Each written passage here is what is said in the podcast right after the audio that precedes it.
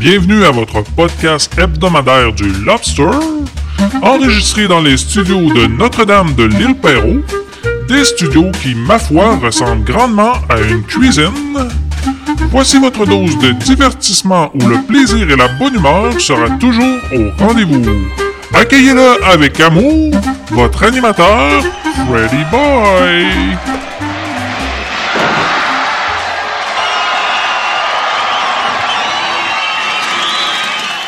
Allô, allô, bienvenue au Lobster 37.0. Enfin le printemps qui est là. Comme il fait beau, ça mérite qu'on commence avec de la bonne musique. J'ai découvert cette semaine un groupe par hasard, Beast in Black, un groupe heavy metal finlandais originaire de Helsinki qui a fait pendant un temps les premières parties de Nightwish, un groupe que j'aime bien. Donc, pour bien débuter ce Lobster festif, on écoute leur chanson Born Again, pendant que moi, je termine un bon bol de céréales Capitaine Crunch.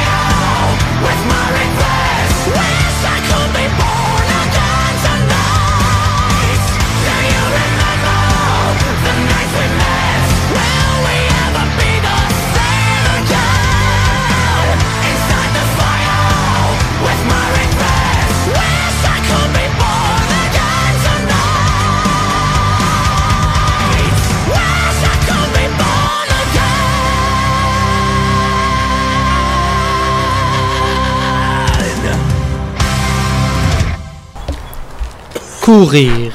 Ne rien faire d'autre que courir.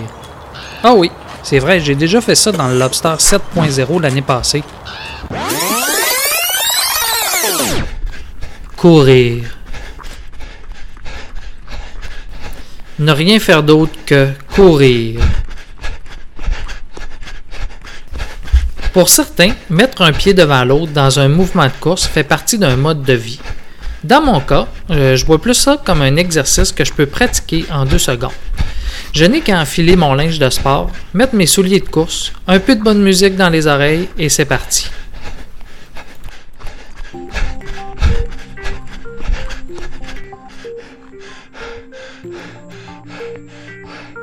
Il y a quelques années, je courais beaucoup.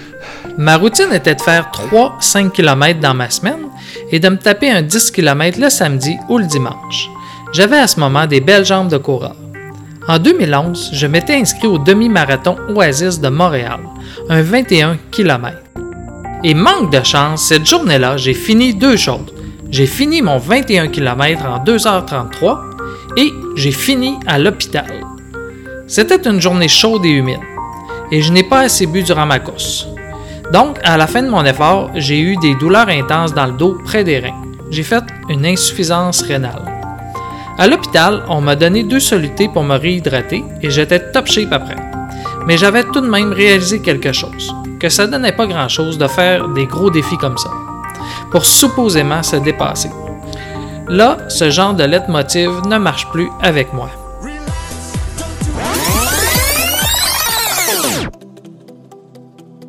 Et oui, c'est déjà le début de la saison 2019 pour la course. Pour moi en tout cas, je cours pas l'hiver, des plans pour me blesser, et j'aime pas aller au gym courir durant l'hiver. Chaque fois que je m'inscris au gym, je tombe dans le panneau du plan à rabais avantageux que si tu prends trois mois, c'est moins cher. Et j'y vais pendant un mois et c'est tout. Donc non, c'est fini ça. Je cours chez nous. Je cours dehors quand je peux. Courir, c'est facile. On fait ça à partir du seuil de la porte. C'est gratuit, relativement gratuit, des bons souliers de course et des bons bas, et on est prêt. Je précise pour les bas, car pour ma première sortie, j'ai pas été trop trop intelligent. Oh non, je venais de m'acheter des souliers neufs et j'ai mis des bas à moitié troués. Et après 4 km, ça chauffait. J'étais en train de me faire une grosse ampoule sur le pied gauche. Quand j'ai vu ça, pour pas me briser le pied dès ma première sortie, j'ai enlevé mes souliers et je suis revenu en pied de bas. Et ça, même si c'était mouillé par terre. Heureusement, ça a évité de me faire une mauvaise ampoule et là, aujourd'hui lundi, je suis sorti courir un 5 km. C'était vraiment le fun. J'avais mis euh, des bas de course qui ont deux épaisseurs, mais bizarrement, j'ai un début d'ampoule sur un pied. Mais je pense que c'est juste celle de l'autre fois qui était en train de s'effacer, mais qui veut me faire sentir qu'elle est encore. Donc, une deuxième sortie de course qui était pas mal mieux que la première.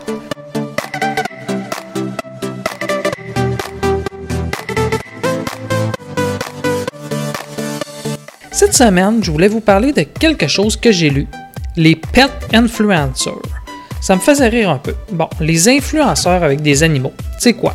C'est ceux qui sont actifs sur les réseaux sociaux et qui, par leurs habitudes ou leur opinion, influencent l'habitude de consommation des gens qui les écoutent. En gros, c'est ça un influenceur. Mais là, les pet influencers, c'est quoi? Euh, le même style, mais qui utilise un animal cute pour attirer l'attention.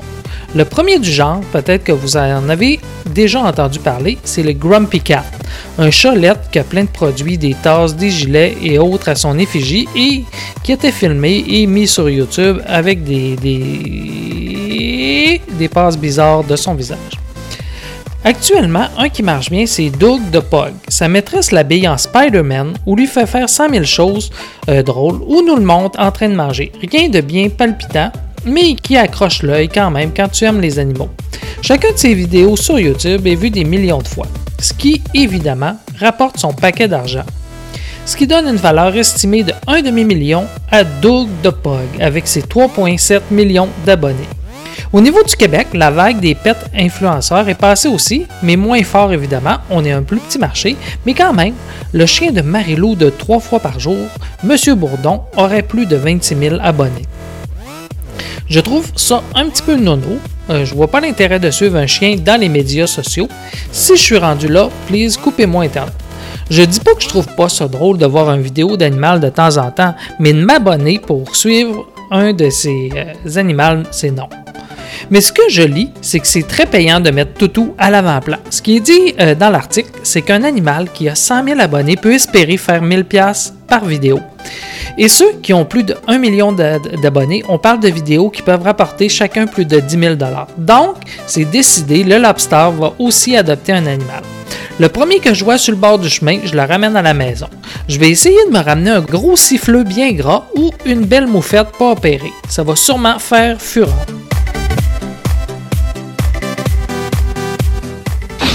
Ils ont pris des risques incroyables face à des adversaires invincibles pour devenir des héros. Désormais, l'action aura un autre nom.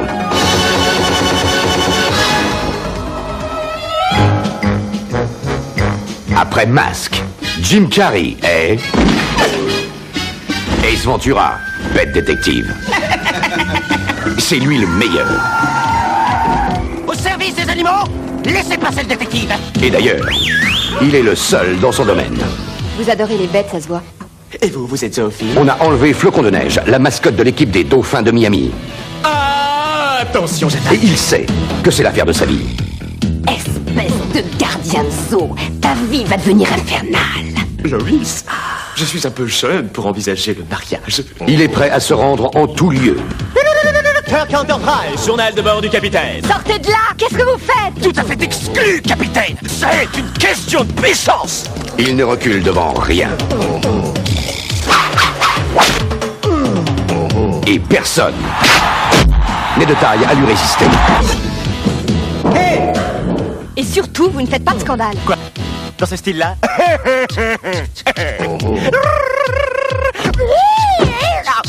Salut, capitaine Stubbing.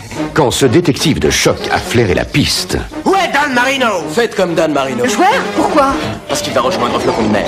il la suit jusqu'au bout. Tiens, Flocon Jim Carrey,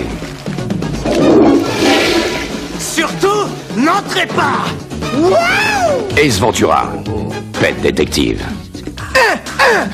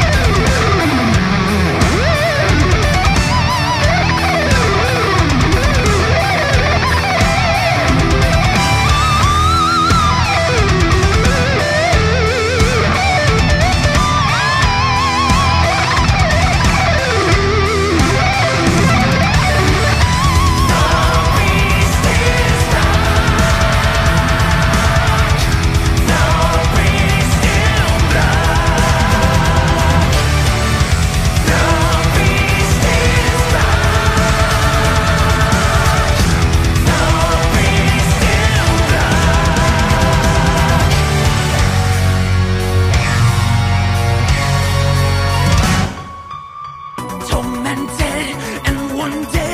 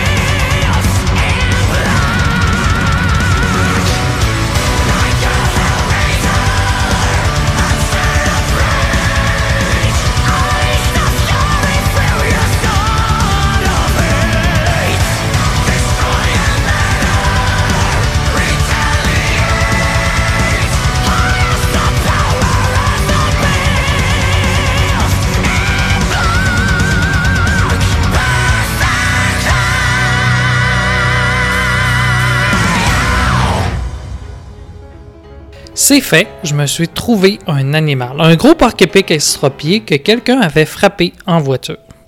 Non, sans blague, ce qui est fait, c'est que j'ai été manger mon premier Dairy Queen de la saison. Un petit cornet à la vanille. Même s'il faisait froid quand je suis allé avec mon plus vieux garçon, que les gens dans la file avaient des tucs et des mitaines et gelées, on est allé se faire plaisir. Donc, mission accomplie pour le Dairy Queen. Sinon, cette semaine, j'ai lu un article drôle dont je voulais vous parler. Vous l'avez peut-être lu, je lis beaucoup d'articles sur Cyberpresse, donc parfois vous pouvez avoir lu certains de mes sujets, mais cette fois, j'ai lu ça sur le site de TVA.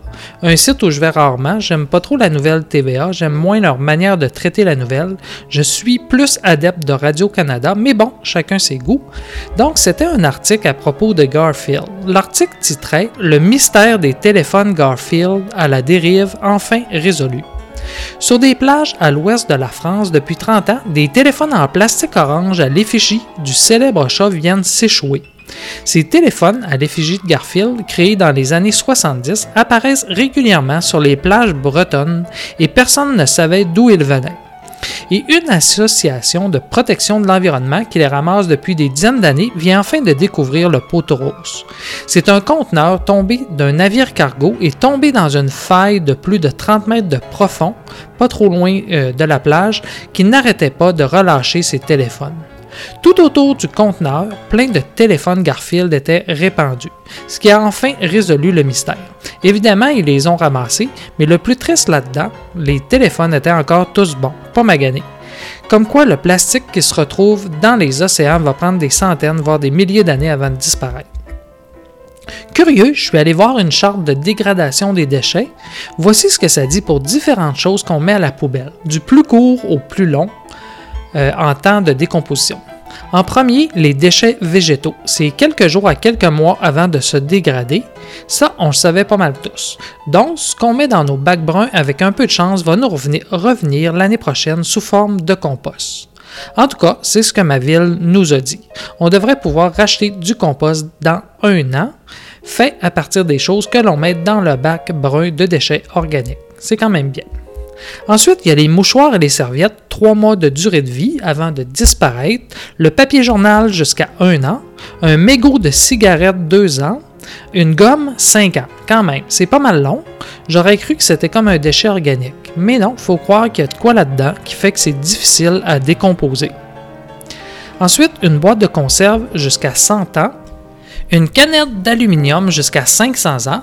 Donc, à partir d'ici, on est dans les durées qui impactent les générations qui nous suivent. On est dans les déchets qui vont survivre pas mal longtemps. Donc, on a une bouteille de plastique jusqu'à 1000 ans. Les fameux sacs en plastique qui seront bientôt bannis de New York 400 ans. Le polystyrène, ce genre de plastique blanc dans lequel on ramène les mets chinois à la maison, 1000 ans. Mais à ce sujet, j'ai vu un reportage, des chercheurs ont découvert un procédé qui permet de le récupérer à 100%. Ils nous montraient un verre en polystyrène qu'ils plongeaient dans leur solution et il était totalement décomposé en ses éléments de base. Donc, reste juste à appliquer cette science au site de récupération pour les récupérer, mais bon, si le procédé coûte cher, ça risque de ne pas se rendre jusque-là. Donc, c'est à suivre. Mais ça fait quand même réfléchir. Chaque fois qu'on boit dans un petit verre blanc de cette matière, songez qu'il va nous survivre euh, 1000 ans. Ça vaut quand même la peine de traîner vos tasses en céramique. Donc, pensez-y. Et finalement, dernier objet dans le graphique que je regardais, le verre. Lui, il nous survit 4000 ans. Et pour preuve, les archéologues égyptiens découvrent encore des objets de verre du temps des pharaons. Bon, voilà, ça fait le tour du temps de dégradation de quelques objets de la vie courante. Et le lobster, lui, combien de temps vous pensez qu'il prend avant de se dégrader? Hmm. D'après moi, c'est très rapide. Après deux ou trois écoutes, vous pouvez vous attendre à voir vos oreilles se décomposer. Donc, à consommer avec modération.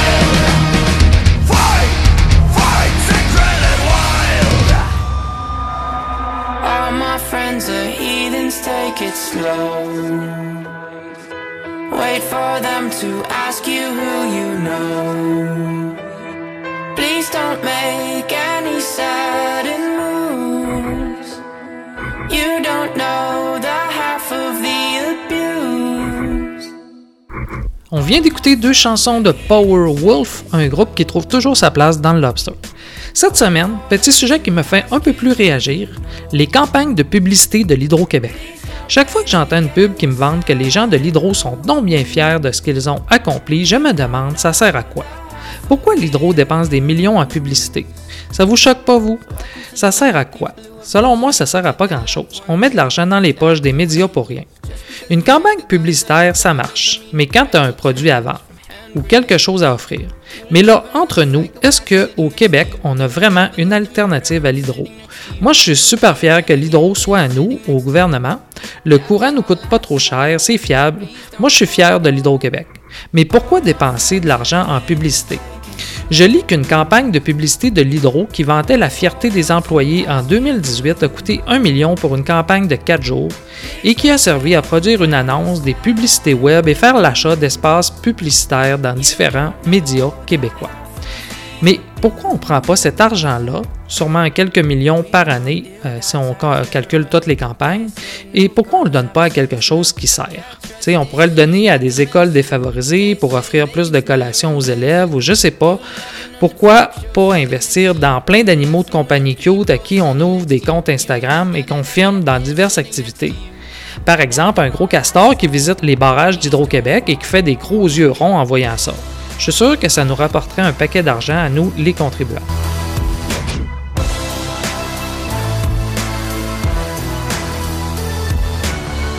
Bon, pour le dernier bout, je niaise évidemment, mais quand même, je fais juste une réflexion sur le fait qu'on n'a pas vraiment besoin, à mon avis, de faire de la publicité à l'Hydro-Québec. L'Hydro-Québec, là, il est là pour rester, puis on va rester client de toute façon, que tu me passes une publicité ou pas. Donc, j'aimerais ça qu'on utilise l'argent pour faire d'autres choses. Voilà, je fais pas souvent d'éditorial, je vis bien dans la neutralité, mais le gaspillage d'argent comme ça, j'aime moins ça. Je trouve ça inutile. Je suis sûr que ceux qui m'écoutez, vous avez tous en tête un meilleur moyen d'utiliser ces millions de dollars que l'Hydro utilise en campagne inutile de quelques jours. Ok, lâchons le cas de l'Hydro-Québec. Maintenant, je veux vous parler de la théorie des 6 degrés de séparation que j'ai déjà essayé de prouver.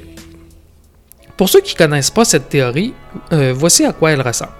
Les 6 degrés de séparation, aussi appelée théorie des 6 poignées de main, est une théorie établie par le hongrois Fridge quelque chose qui évoque la possibilité que toute personne sur le globe peut être reliée à n'importe quel autre au travers d'une chaîne de relations individuelles comprenant au plus 6 maillons.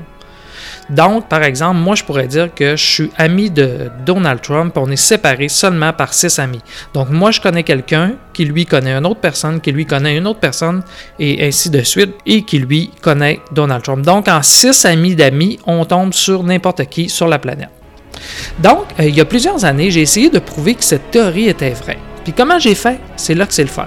Je me suis créé un faux compte sur Facebook. J'ai donné comme nom de compte euh, Frodon Saquet, le célèbre hobbit qui habitait la comté avant de partir avec les elfes. J'ai donc créé le compte, mis une photo de Frodon et attendu. Le lendemain, j'avais déjà des gens qui voulaient être mon ami. Mon objectif était simple. À partir du compte de Frodon Saquet, et où moi j'ajoute, euh, où moi je fais aucune demande d'amis, j'attends seulement que des gens m'ajoutent pour laisser le hasard faire les choses. Donc à partir de ces gens-là, j'essaie de retomber sur mon profil euh, Frédéric Lavoie dans Facebook. Donc, chaque fois qu'une personne au hasard me demandait comme ami, j'acceptais et je faisais une demande d'amitié à tous les gens qui étaient ses amis. Et de tous les gens qui acceptaient, j'ajoutais tous leurs amis aussi. Donc, vous voyez le genre de pyramide exponentielle qui a rapidement dégénéré. Dans le profil et les messages que Frodon envoyait, j'expliquais clairement l'objectif euh, du profil. C'était plutôt drôle, des gens m'encourageaient et ça me permettait de jaser à l'occasion avec de jolies filles avec de belles photos de profil. Mais ça, c'est une autre histoire. Donc, après un certain temps euh, de ce petit jeu qui a été très vite, deux semaines maximum, je suis tombé sur une personne en France qui avait comme ami une personne au Québec à cette île. Et donc, euh, donc j'étais revenu au Québec. Et de là, j'ai continué à chercher, mais coup de théâtre. j'ai jamais pu retomber sur mon profil en fonctionnant comme ça. Donc, euh, j'ai pas réussi à prouver qu'on était séparés de n'importe qui par seulement 6 amis d'amis. Euh, c'est un petit peu plate comme fin d'histoire, donc je vais la finir autrement. Plutôt en vous disant qu'à la fin, j'étais rendu avec comme amis Sam Gamgee et Aragorn. Donc, j'ai rapidement vu que les faux comptes étaient une vraie plaie. C'était dans les débuts de Facebook, c'était pas vraiment surveillé comme maintenant. Pas de danger de se faire couper son compte, mais bon, moi j'ai arrêté. Et là, je viens de vérifier sur Facebook, il y a encore des tonnes de comptes au nom de Frodon Saquet. Faut croire que Facebook laisse encore les gens avoir n'importe quoi comme compte. Bon, voilà, vous, en- vous en savez maintenant un petit peu plus sur la théorie des 6 degrés de séparation, une notion qui est tout aussi inutile que les publicités de l'Hydro-Québec.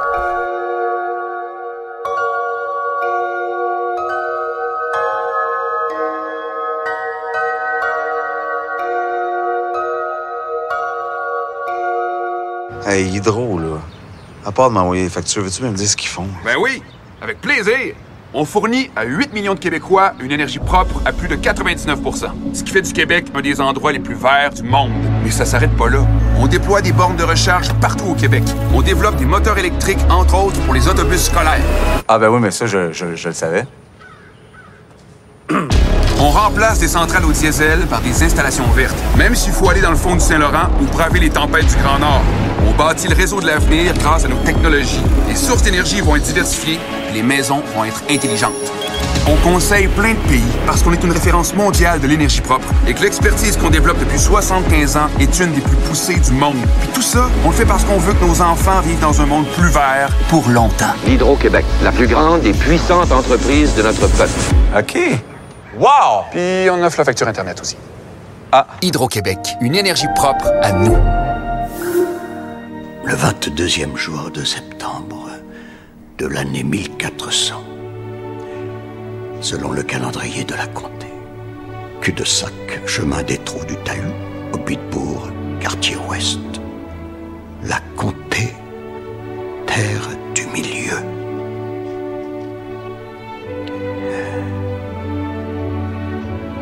Le tiers âge de ce monde.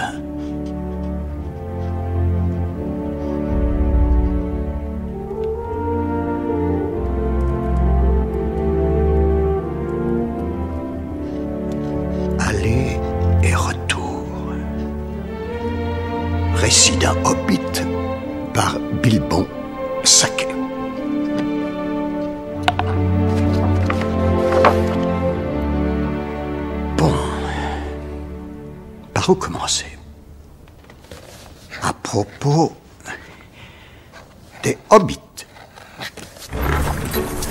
hobbits vivent de la culture de leur terre dans les quatre régions de la comté depuis plusieurs centaines d'années, satisfaits d'ignorer et d'être ignorés du monde des grandes gens.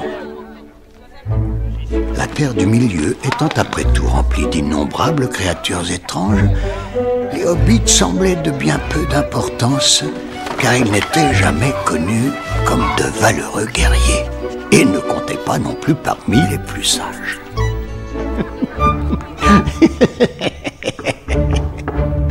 Frodon, il y a quelqu'un à la porte. En fait, il est de notoriété publique que la véritable passion des hobbits est la boostify. C'est une rumeur plutôt injuste car nous avons aussi développé un intérêt certain dans le brassage de la bière et le fumage de l'herbe à pipe. Mais ce qui nous tient à cœur, c'est la paix, la tranquillité et une terre bien cultivée, car les hobbits partagent l'amour des choses qui poussent. Euh, oui, sans aucun doute, notre façon de vivre est pittoresque. Mais aujourd'hui, plus que tout autre, je prends conscience que ce n'est pas une mauvaise chose de fêter une vie simple.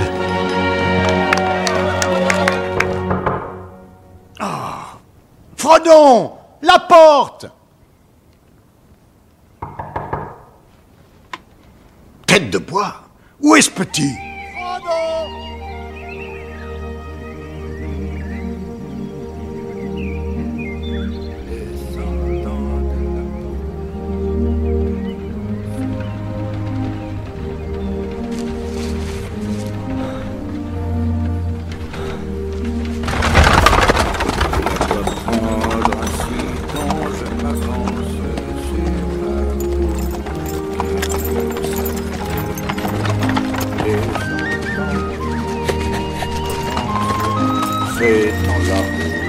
Vous êtes en retard. Un magicien n'est jamais en retard, frottant sa quai. Ni en avance d'ailleurs. Il arrive précisément à l'heure prévue.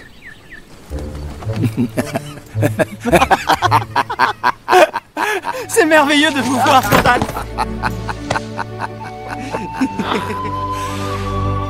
Vous n'avez pas cru que je manquerais l'anniversaire de votre oncle Bilbon hmm Alors, comment va ce vieux vaurien On dit que sa fête sera particulièrement somptueuse.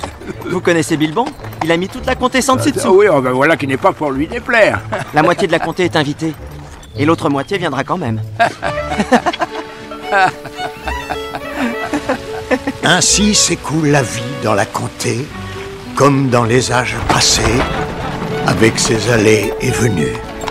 Et un changement qui s'approche lentement, si jamais il doit avoir lieu. Car les choses sont faites pour durer dans la comté, passant de génération en génération. Il y a toujours eu un saquet vivant ici, sous la colline, à cul-de-sac. Et il y en aura toujours un.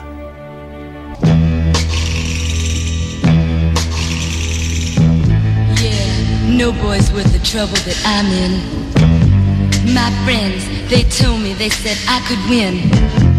They said, don't let her get away with it. But I never should have listened. You can beat it,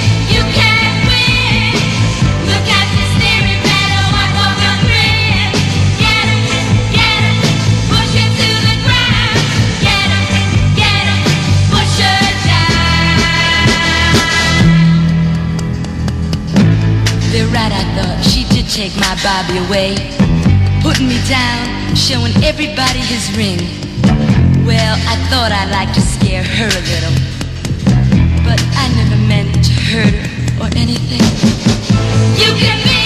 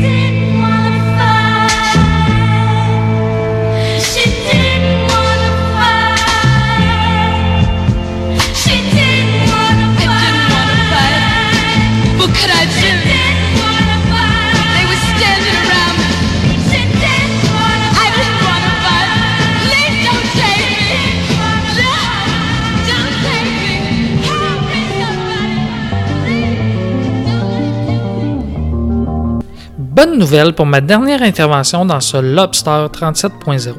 Passe-partout va être de retour. Avec le succès des émissions et les super bonnes cotes d'écoute que l'émission a eu à Télé-Québec et la réception positive du public, Télé-Québec accorde donc un budget pour poursuivre le projet. Comme je vous ai déjà dit, c'est environ 125 épisodes originaux qui existaient. Euh, de, mé- de mémoire, je crois que c'est ça. Donc, le plan est d'en refaire autant en suivant les mêmes scénarios adaptés à notre époque, et ce, tant que les codes d'écoute vont être au rendez-vous. Moi, j'en ai écouté 7 ou 8, mais j'ai toujours pas vu à la casou. J'ai dû manquer l'épisode dans lequel il joue.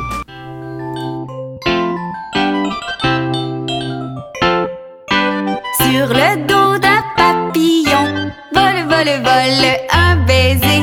Sur une joue dans un coup, où vas-tu se poser? Vole, vole, papillon doux, viens par ici, va par là. Le baiser, papillon doux, c'est toi qui l'auras. Et là, on arrive à ce bout du lobster où j'avais bien hâte de vous faire écouter ce bout de musique.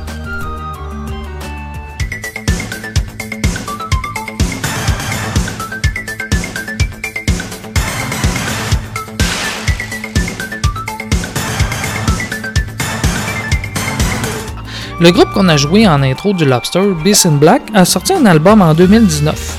Mais quand un synthétiseur fait son apparition dans un groupe heavy metal, ouf, ça dégénère. Ou disons, on n'est pas habitué. Donc le petit extrait se retrouve dans une de leurs chansons. Donc on est loin du heavy metal à mon avis. Moi, je sais pas si j'aime ça, mais je vais vous laisser juger par vous-même, car oui, on va entendre cette abomination, pour certains, dans le lobster. Mon plus vieux euh, garçon regardait le vidéo hier quand je l'ai découvert, et lui, c'est l'habillement du chanteur qui euh, l'intriguait, tout en cuir noir. Euh, c'est ça qui le faisait sourciller, ou de le voir pointer le poing au ciel au rythme de la chanson, un peu comme le chanteur de Manowar fait souvent. Mais bon, je lui ai expliqué que ça faisait partie du style. Lui il écoute plus du Billie Eilish, donc peu importe mes explications, il ne comprendrait pas. Donc, nous, dans Lobster, on se fait jouer une ou deux chansons de leur dernier album, From Hell with Love, où le beatbox est bien présent. À un moment, j'avais l'impression d'être dans un bar de boom. Donc, on écoute ceci, tout en vous souhaitant une bonne fin de Lobster et une bonne semaine. Donc, on se reparle bientôt. À la prochaine!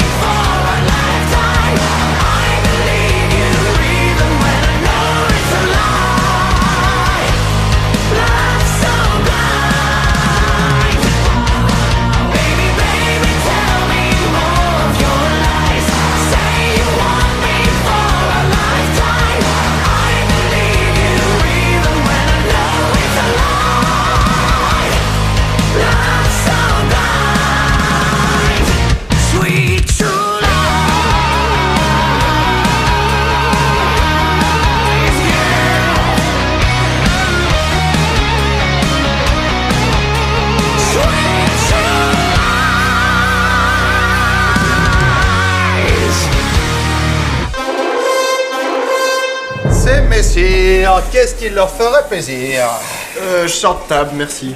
Et lui Ah non, moi là aujourd'hui ça passera pas. Moi ça me fait rien que vous consommiez pas, mais si la patronne elle vous voit, je vais me prendre une chasse. Bon bah. Trois poulets. Ouais, pareil. Maman Et six poulets qui vont bien Qu'est-ce que vous avez? Y a quelque chose qui va pas? C'est le seigneur Lédégan qui m'a fait une réflexion ce matin. Depuis ça tourne, euh, je me monte le bourrichon. Qu'est-ce qu'il vous a dit? Ah, bah, Cette petite histoire comme quoi le roi euh, veut me nommer responsable de la sécurité des postes frontières. Eh ben Là-dessus, Léo Dagan tape du poing sur la table. Il fait comme ça que, comme responsable, il préfère encore nommer une vieille galeuse paralytique. Ah, du coup, vous l'avez mal pris. C'était pas dit méchamment, mais vous savez ce que c'est. On a son petit orgueil. Moi, je trouve que vous êtes trop souvent la victime des colibets. Des? Des colibets. Il y a trop de gens à Camelot qui oublient que vous êtes un vrai chevalier. Ça, c'est sûr. Je, je crois que vous devriez aller voir le roi et lui dire qu'il faudrait qu'on commence à vous considérer en tant que tel. Ah bon? Vous savez, Sire, j'aimerais bien qu'on commence à me considérer en tant que tel. Comment? Comment, comment? Vous considérez en tant que. J'ai pas compris. Bah, me considérer en tant que tel. En tant que tel quoi? Parce que je trouve que je suis souvent victime des colifichés quand même. C'est pas normal. Victime des. Putain, la vache, je comprends pas un mot de ce que vous racontez. Allez-y, excusez-moi, reprenez depuis le début, je vous écoute. Je vous disais que j'étais victime des colifichés et qu'il faudrait qu'on commence à me considérer en tant que tel. C'est pas clair, c'est ça? Non, mais je sens bien que vous essayez de me dire quelque chose, mais c'est de vous la phrase ou vous l'avez entendu ça Colifiché, par exemple, qu'est-ce que qu'est-ce que c'est pour vous? Comment ça se. Comment vous vous le représentez, colifiché Bah, comment dire euh, Colifiché, c'est quelqu'un qui. Non. Déjà, non, je suis désolé, pas du tout. Quelqu'un qui dit du mal d'une personne? Non, mais non, c'est pas ça. Comment on dit alors? Comment on dit quoi? Putain, non, ça y est, j'en ai marre là. Une personne qui dit du mal d'une personne qui commence par colis. Non, moi je crois qu'il faut que vous arrêtiez d'essayer de dire des trucs. Ça vous fatigue déjà, puis pour les autres, vous vous rendez pas compte de ce que c'est. Moi, quand vous faites ça, ça me fout une angoisse. Je pourrais vous tuer, je crois. De chagrin, hein. Je vous jure, c'est pas bien. Il faut plus que vous parliez avec des gens. Non, mais je me gourde de mots. C'est pas colibri Qu'est-ce qui est pas colibri Un type qui dit du mal d'un autre Un colibri, c'est un oiseau. Ah bah, c'est peut-être une expression à base d'oiseau. On dit bien une alouette pour une fille qui dépense et qui n'arrive pas à faire des économies. Mais personne dit ça. Bah, vous avez jamais entendu dire euh, Oh là là, bah celle-là, tu parles d'une alouette? Jamais de la vie. Ou alors quelqu'un qui oublie toujours tout. C'est bien une tête d'épingle. Sauf que là, c'est pas un oiseau. Une tête de linotte. Qu'est-ce que c'est que ça, une linotte? Un oiseau. Ah bah, qu'est-ce que je disais? Donc, pour résumer, je suis souvent victime des colibris. Sous-entendu, des types qui oublient toujours tout. Euh, non. Bref, tout ça pour dire que je voudrais bien qu'on me considère en tant que tel. Bon, bah, je vais voir ce que je peux faire.